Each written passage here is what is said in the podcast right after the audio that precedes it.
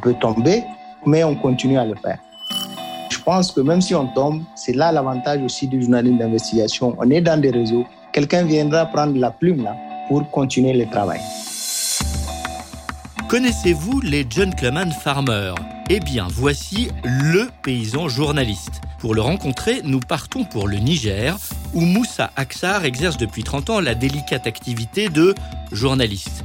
Je dis délicate car sur la seule année 2021, Moussa aura accumulé près de 10 procédures judiciaires contre sa dernière enquête. Un record sur le continent.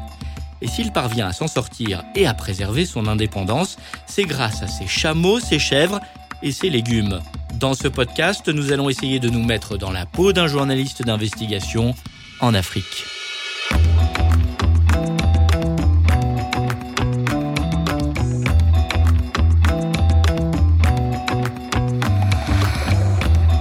Podcast vous est proposé par Samsa Africa, qui accompagne celles et ceux qui racontent l'Afrique qui bouge.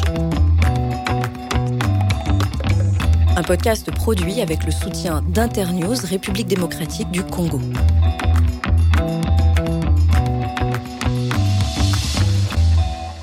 Bonjour, je m'appelle David Servenet, je suis moi-même journaliste enquêteur mais aussi formateur et pour cet épisode, direction Niamey où être journaliste d'investigation n'est pas une sinécure. Même si Moussa Aksar est aujourd'hui l'un des Bakobois, un ancien les plus respectés en Afrique. Et pour cause, en 30 ans de journalisme, il a eu l'occasion de se frotter aux turpitudes du colonel Kadhafi, des islamistes du Sahel, des trafiquants d'armes et de drogue, mais aussi d'à peu près toute la classe politique de son pays. Dernière cible en date, quatre ministres de la Défense soupçonnés d'avoir détourné au moins 100 millions d'euros des marchés officiels de l'armement.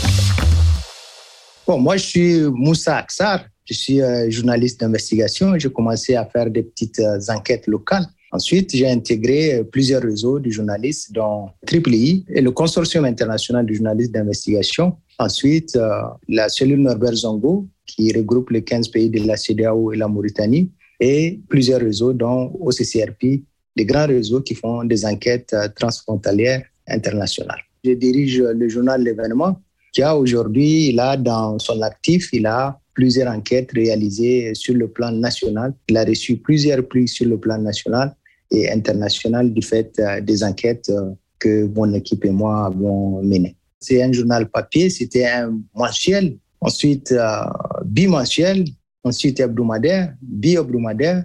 Et du fait de la pression de toutes parts, économique, judiciaire, nous étions obligés de migrer sur le net parce que nous n'avons plus de ressources pour faire fonctionner le journal et nous continuons, ça fait pratiquement quatre ans que nous sommes sur, sur le net, mais nous tenons et nous continuons à faire des enquêtes parce que les puissants veulent nous asphyxier, nous empêcher de faire euh, notre travail.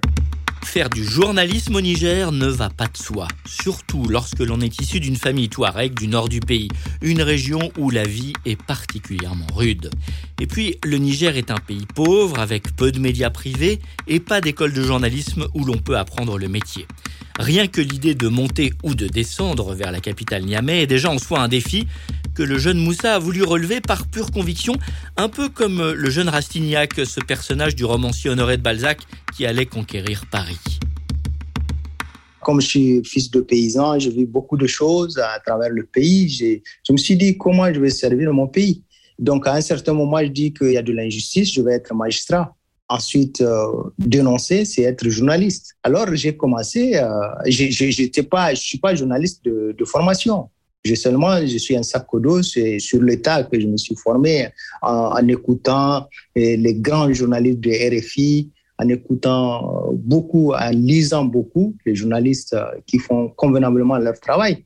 Donc euh, aujourd'hui, je connais, je connais beaucoup de journalistes de ces médias-là qui m'ont inspiré. D'abord, je voulais aller à la fac pour être magistrat, mais je n'ai pas pu le faire parce que euh, les conditions étaient très difficiles. Alors j'ai opté pour euh, le journalisme. J'ai commencé par la radio, ensuite la presse écrite. Et la presse écrite, j'ai dit, bon, pour dénoncer, il faut faire l'investigation. Et c'est comme ça que j'ai commencé mes débuts euh, de journaliste d'investigation en faisant des petites enquêtes de lutte contre la corruption. Et là, ça a apporté, et il y a des dizaines d'enquêtes que nous avons menées avec très peu de moyens. Ça a apporté et ça a permis aussi aux citoyens de comprendre comment leur cité est gérée. L'injustice, c'est le grand leitmotiv de Moussa Aksar, une conviction qui n'a cessé de l'animer dès ses premiers pas dans la profession. Jeune euh, journaliste euh, enquêteur, quand euh, j'ai écrit sur un chef traditionnel qui a fait venir une femme mariée, et il y a eu dans sa cour, il y a eu une enquête de la police, une enquête de la gendarmerie aussi, ce chef traditionnel l'a fait venir, il l'a accusé de mangeuse d'âme. Et il se trouve que cette femme est mariée. Et devant toute la population du canton, ils l'ont déshabillée en public. J'ai eu accès à ce dossier. Personne ne veut écrire sur ce chef traditionnel. Moi, au vu des éléments, j'ai fait une petite enquête. J'ai écrit sur ce chef traditionnel qui a un frère député puissant et il est venu m'agresser devant mon bureau. Donc, c'est un souvenir euh, douloureux. Personne ne voulait écrire sur ces chefs traditionnels. Alors moi, j'ai eu euh, ce petit courage, j'ai écrit sur ces chefs traditionnels. Ensuite, euh, les partenaires du Niger ont beaucoup fait du bruit et ce chef traditionnel allait être détrôné du fait d'un petit article que j'ai écrit en tant que jeune journaliste investigateur. Ici, dans nos contrées africaines, c'est que c'est très difficile d'écrire sur un chef traditionnel. Les chefs traditionnels sont puissants vu les contextes, les coutumes et autres, les croyances, je veux dire, il serait très difficile pour un journaliste. C'était la première fois qu'un journaliste a osé écrire sur un chef traditionnel.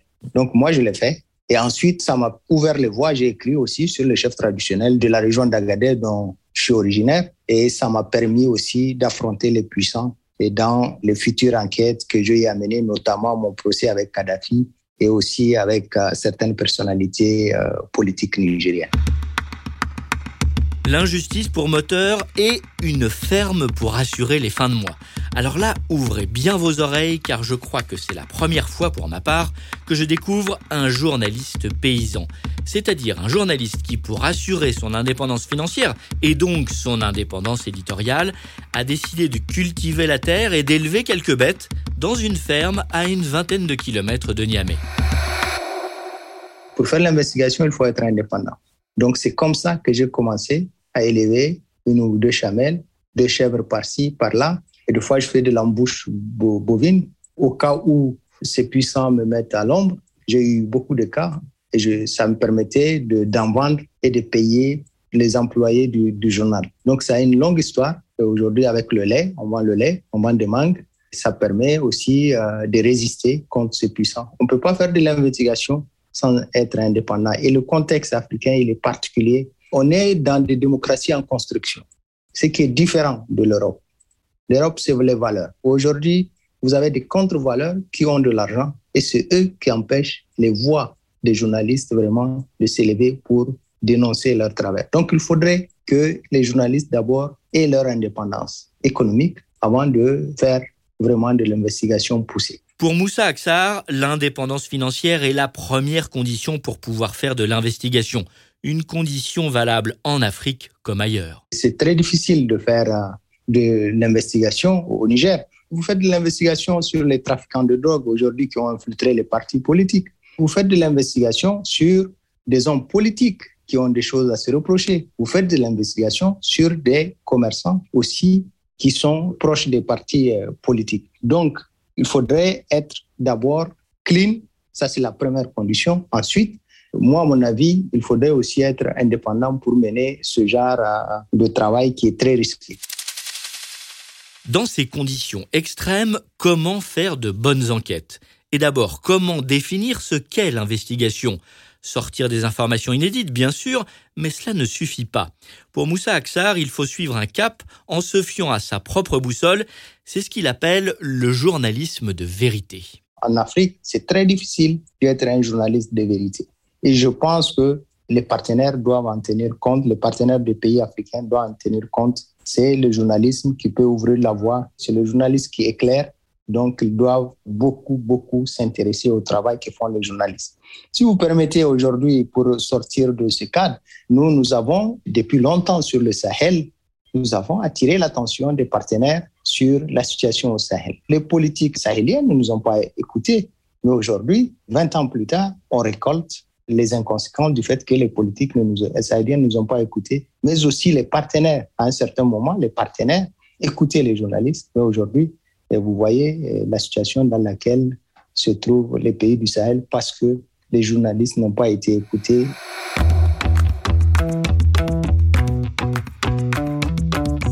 Dans la peau d'un journaliste d'investigation en Afrique.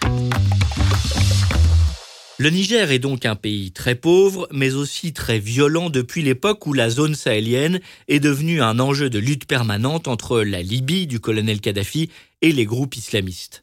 Ce contexte, Moussa Aksar le connaît bien parce qu'il est originaire d'une région où les chefs rebelles du désert passent leur temps à contrôler cette zone. Petit à petit, il s'est donc intéressé aux affaires de l'armée. J'ai vécu dans des casernes militaires un peu. Aussi, j'étais le premier journaliste à aller dans le bassin du lac Tchad pour faire une enquête au milieu de la force euh, multinationale mixte euh, composée du Niger, du Nigeria et aussi du Tchad. Donc, quand j'ai vu les conditions dans lesquelles travaillent les forces de défense et de sécurité nigériennes, j'étais revenu, j'ai fait un grand reportage où je parlais de ces conditions, mais aussi j'ai dit qu'ils sont dans des conditions difficiles, ils luttent contre la secte Boko Haram. Alors, ce qu'il faut faire, c'est de lever un fonds. Et j'ai lancé le Téléthon. Le Téléthon a pu mobiliser plus de 2 milliards de francs CFA, du tablier, de l'homme politique. Et il y a eu un mouvement d'envergure au sein des populations qui se sont retrouvées de corps avec les forces de défense et de sécurité. Donc 2 milliards de francs CFA, c'est le montant que le Téléthon a pu euh, mobiliser. Mais entre-temps, au moment, moi je ne savais pas, au moment où je faisais ce travail, il y avait des commandes d'armement. Tout est parti au niveau de la base de données du Consortium international pour les journalistes d'investigation, ICIJ, dont je suis membre. On a retrouvé deux sociétés offshore qui ont été créées pour euh, engranger de l'argent venant du Niger. À un certain moment, on s'est posé la question si ce n'était pas pour financer le terrorisme, puisque l'argent venait des pays de l'ex-Union soviétique. Mais euh, en creusant, on a compris qu'en réalité, c'était des rétrocommissions pour les ventes d'armement. Donc, ces deux sociétés offshore, je les ai retrouvées dans une fuite de rapports. Puisque le rapport, l'audit, le rapport de, de l'audit a fuité. Et j'ai retrouvé ces deux sociétés offshore. Ensuite, Qu'est-ce que m'a poussé Il me faut avoir le rapport original qui est griffé. Et donc, j'ai pu, avec euh, certaines complicités au sein du système, j'ai pu avoir le rapport authentique qui a été envoyé au chef de l'État. Donc, à partir de ce rapport, plus maintenant des investigations que j'ai menées au, au, sein des forces de défense et de sécurité, d'autres personnes m'ont parlé, ils m'ont montré assez de documents, assez d'alertes sur des fausses munitions qui leur ont été données et qui n'ont pas fonctionné. J'ai eu tous ces témoignages, c'est à partir de cela, j'ai mis tout dans le panier et je fais ce travail euh, d'investigation qui continue à m'attirer toujours euh, des problèmes.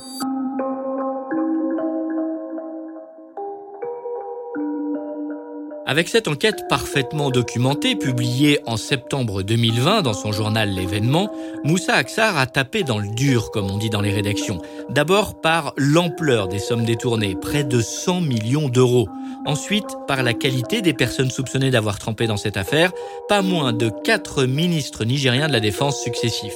Logiquement, Moussa a donc dû faire face à une véritable guérilla du pouvoir en place. D'abord, il y a eu un harcèlement euh, économique où on m'a envoyé des impôts imaginaires que je ne pouvais pas payer pour que je négocie. Mais j'ai refusé. C'est pour cela que j'ai continué à faire mon, mon, travail. Après, dans mon enquête, j'ai trouvé un sous-traitant qu'ils ont utilisé qui, qui, se trouve être en Belgique, euh, qui a créé ces sociétés offshore. Moi, je ne le connais pas, mais dans mon enquête, j'ai trouvé son nom.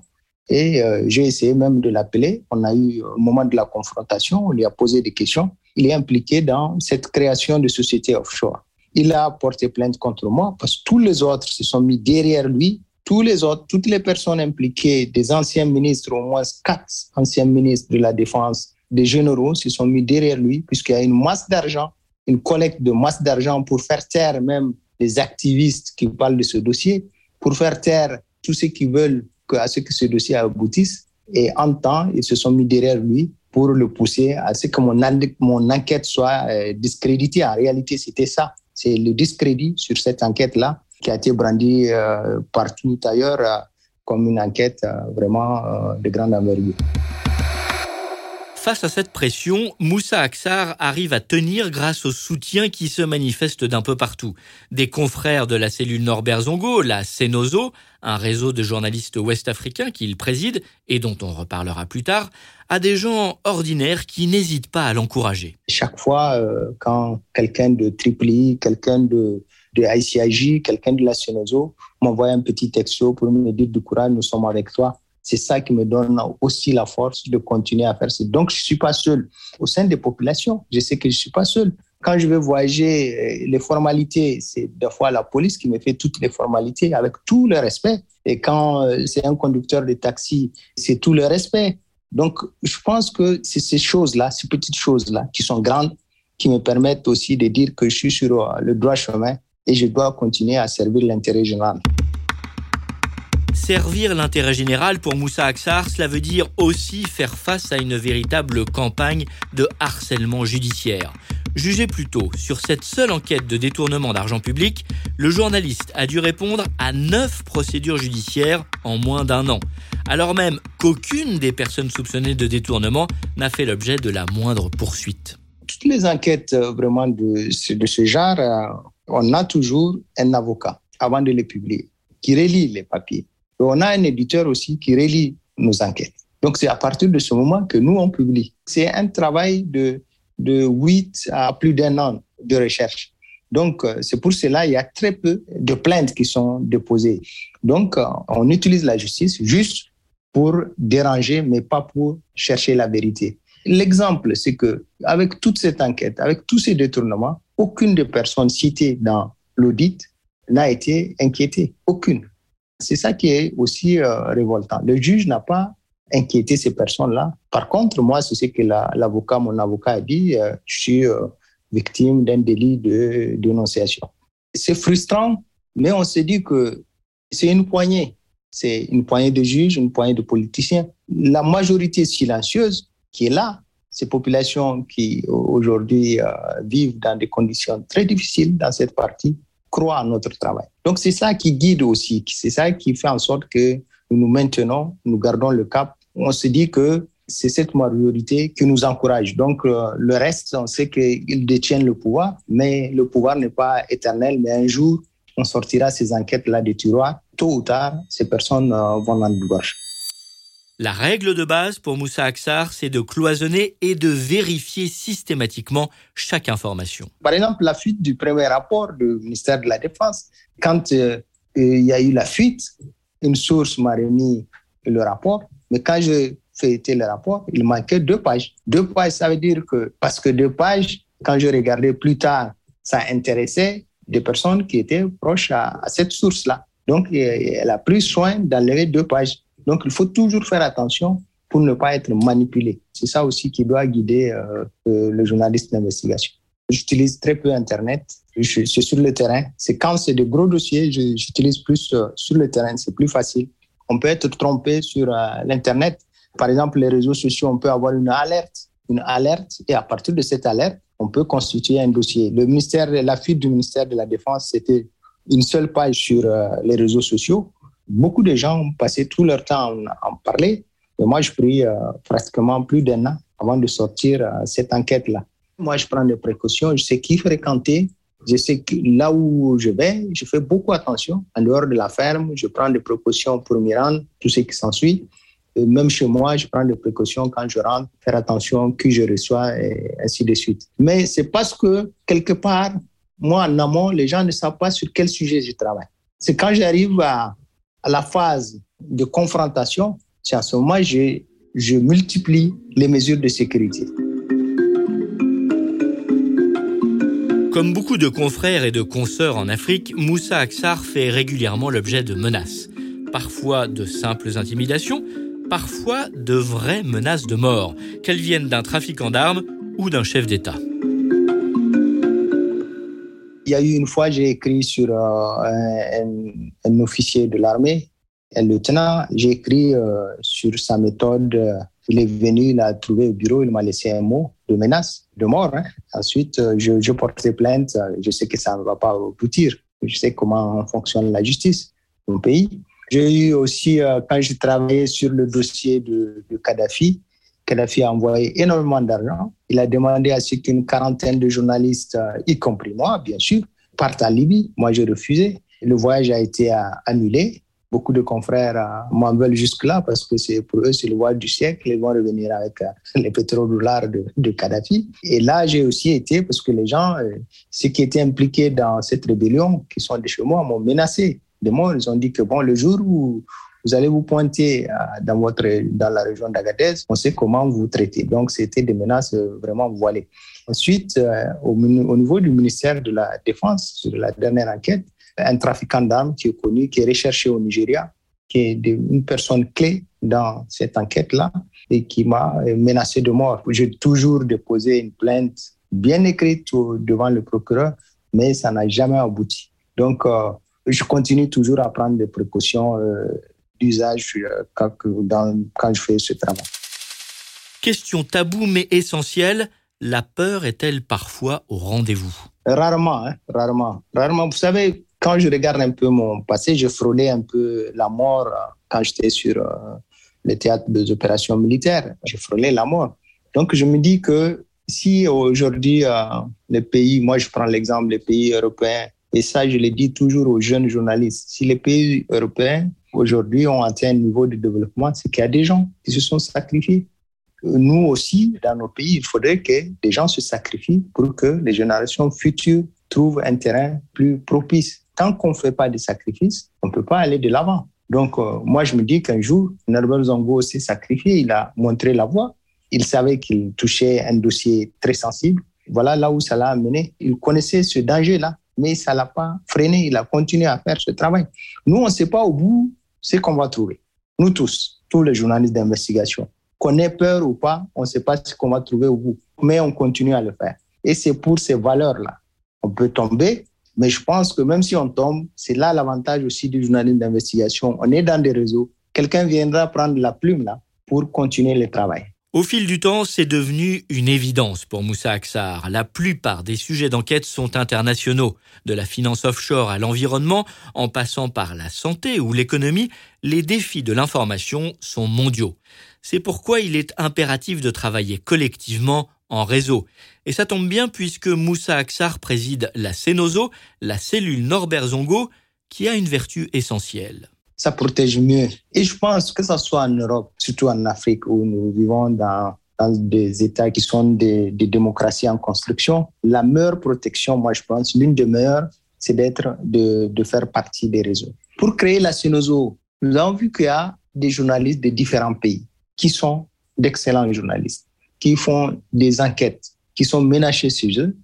Et nous avons ouvert, nous avons dit, est-ce qu'il ne faut pas créer un réseau qui va regrouper toute l'Afrique de l'Ouest, on ajoute la, la Mauritanie, 15 pays, 16 pays, donc de ces journalistes-là, indépendamment de leurs médias. Donc on les regroupe pour créer un réseau. Et à partir de la création de ce réseau qu'on a appelé la cellule Norbert Zongo pour le journalisme d'investigation en Afrique de l'Ouest, du nom de ce célèbre journaliste burkinabé qui a été assassiné parce qu'il faisait une enquête qui touchait le frère de l'ancien président Blaise Compaoré. Et ces journalistes-là, nous avons cherché un fonds avec l'ONUDC premier partenaire, c'est l'UNDC qui a financé une réunion. Et c'est ainsi de suite. D'autres partenaires sont venus pour appuyer et former ces journalistes. Et ainsi de suite, le réseau a commencé à grandir. Des journalistes euh, d'autres réseaux sont venus qui ont la base de données, comme ICIJ ou OCCRP, qui arrivent à avoir des bases de données qui intéressent l'Afrique. Et c'est comme ça qu'on a travaillé ensemble pour faire des enquêtes euh, poussées avec d'autres réseaux. Et c'est comme ça que quand un journaliste de Senozo travaille avec ICIJ, travaille avec OCCRP, travaille avec d'autres réseaux, c'est qu'il n'est pas seul. Même quand on le touche, aujourd'hui, vous avez une communauté de journalistes de l'Afrique de l'Ouest, toute cette famille-là qui réagit par rapport à son interpellation. Donc voilà, c'est ça l'avantage de la, création, d'appartenir à, à, des réseaux. Et tout à l'heure, je parlais d'un exemple où les médias sont caporalisés. Parce que les médias, ici en Afrique, sont à la solde, la plupart hein, sont à la solde des hommes politiques. Et tout récemment, avec les Pandora, un membre de la Sinozo aussi, qui est de ICIJ, a produit une enquête. Mais son directeur de publication a refusé à ce que cette enquête soit publiée dans son journal. Parce que la veille, il a été voir le Premier ministre de, Côte d'Ivoire, moi je, le cite, il a été le voir Et le lendemain, il a dit à son journaliste, tu publies là. Donc nous, comme nous sommes à réseau, je lui ai dit, bon, ton enquête, elle va être publiée sur le site de la CNOSO, mais aussi sur le site de l'événement Niger, et ainsi de suite dans, sur beaucoup de sites de ces, tous la, des membres de la CNOSO. Cette enquête, elle a été publiée et connue de tous. Et voilà comment, c'est ça l'avantage d'être dans des réseaux. Sans surprise, l'une des enquêtes préférées de Moussa Aksar concerne un responsable politique bien connu des Français, mis en examen pour corruption passive, financement illégal de campagne électorale ou encore association de malfaiteurs. Le financement de la campagne euh, de Sarkozy, ça c'est à peu près la même chose que se passe en Afrique. Et je pense que lui, à force de fréquenter nos dirigeants africains, il a été contaminé peut-être euh, autour d'un café. Le Bakoubois, l'aîné Moussa Aksar, est-il optimiste pour l'avenir du journalisme d'investigation? Oui, mais à une condition, il va falloir que les jeunes suivent ses conseils. Être indépendant, humble, avoir de l'audace pour faire de des enquêtes. Parce que mener une enquête, faire une enquête, c'est pas de l'eau à boire.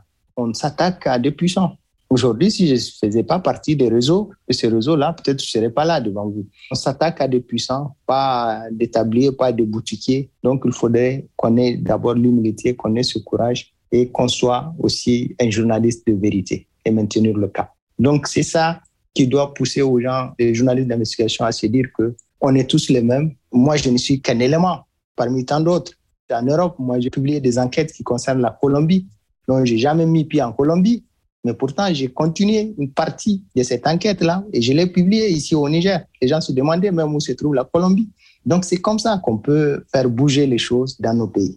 Mais il y a d'excellents journalistes au Niger. Mais chaque fois, je dis que c'est le climat et là, ils sont laissés à eux-mêmes. Ils n'ont pas une rédaction digne de ce nom. Pourquoi les gens sont allés à Kalangou? C'est parce qu'ils ont un salaire. Ils ont un salaire conséquent plutôt qui leur permet, qui n'est pas comme ceux des, autres rédactions. Mais sinon, les autres rédactions sont à la solde la plupart, hein, je dis, sont à la sorte d'un pouvoir. Ça ne permet pas à ces journalistes-là, de jeunes, de vraiment d'émerger. Et à chaque fois, c'est pour cela, euh, au cours des de, rencontres, je leur dis, il faudrait qu'ils soient eux-mêmes, qu'ils sortent de ce carcan-là. Ils ont du potentiel. Il y a des gens qui ont du potentiel, mais les politiciens préfèrent les clochardiser et empêcher à ceux qu'ils émergent et qu'ils soient de bons journalistes parce qu'ils vont les déranger. Sinon, il y a du potentiel au Niger. Un peu partout, j'ai vu dans, dans cette Afrique, il y a des jeunes qui sont là, qui attendent vraiment que les aînés donnent l'exemple. Donc c'est ça aussi qui nous permet, nous autres, de nous tenir pour ne pas tomber et que qu'on amène ces jeunes-là vraiment au point de départ. Merci au journaliste nigérien Moussa Aksar d'avoir participé à cet épisode du podcast Dans la peau d'un journaliste d'investigation en Afrique. Si cela vous a plu, n'hésitez pas à le partager dans votre entourage et sur les réseaux sociaux.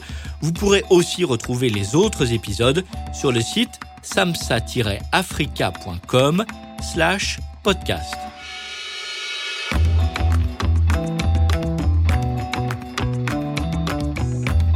Dans la peau d'un journaliste d'investigation en Afrique. Un podcast en 10 épisodes proposé par Samsa Africa qui accompagne celles et ceux qui racontent l'Afrique qui bouge. Un podcast produit avec le soutien d'Internews République démocratique du Congo journaliste David Servenet, réalisation, habillage et mixage, Pierre et Mathieu Chaffanjon de Majora Prod. Production, Julien Lebotte et Philippe Cour. Tous les épisodes de ce podcast sont à retrouver sur samsa-africa.com/podcast.